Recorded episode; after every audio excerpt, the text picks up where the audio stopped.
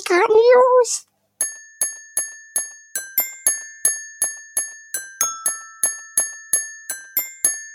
Geeker News!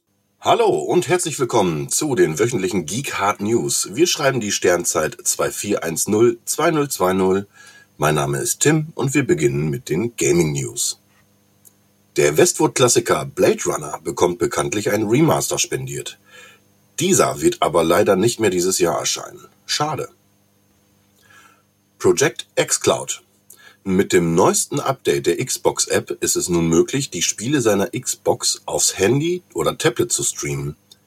Dies war bisher nicht auf Apple-Geräten möglich. Seit dem letzten Update allerdings können auch Besitzer von Obst-Handys den Service nutzen. Im hauseigenen Geekhard Praxistest lief dieses ziemlich gut und ist zudem kostenlos. Es ist möglich, seinen Xbox One Controller per Bluetooth mit dem Handy zu verbinden, es werden aber auch Spiele nach und nach mit einer Touch-Steuerung versehen. Unser Dauerbrenner Cyberpunk 2077 unterstützt Lippensynchronität für mindestens zehn Sprachen.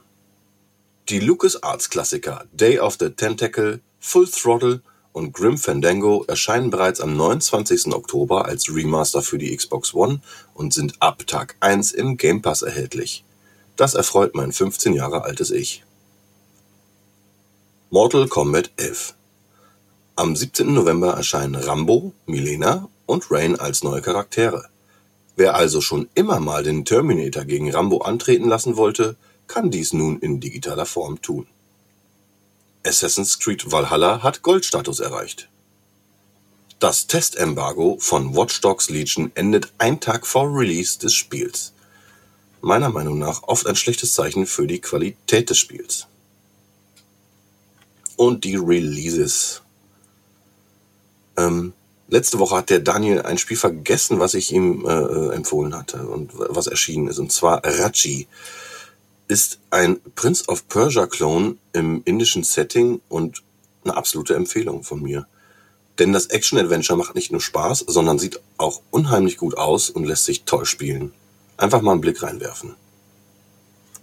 Diese Woche ist erschienen, klar, der Schocktober äh, bringt seine Horrorspiele mit sich, und zwar Amnesia Rebirth für die PS4 und den PC und Remothered Broken Porcelain, der zweite Teil des Horror-Adventures, erschien für die Xbox One, PS4, Switch und den PC.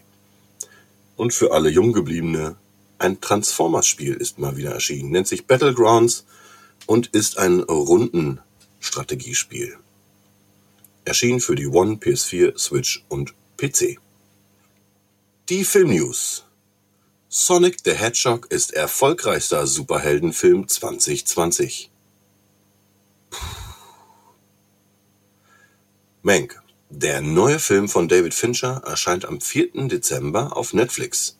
Die viel wichtigere News ist allerdings, dass der Score zum Film von niemand Geringerem als dem Kopf hinter der Band Nine Inch Nails, Trent Reznor und Atticus Ross beigesteuert wird.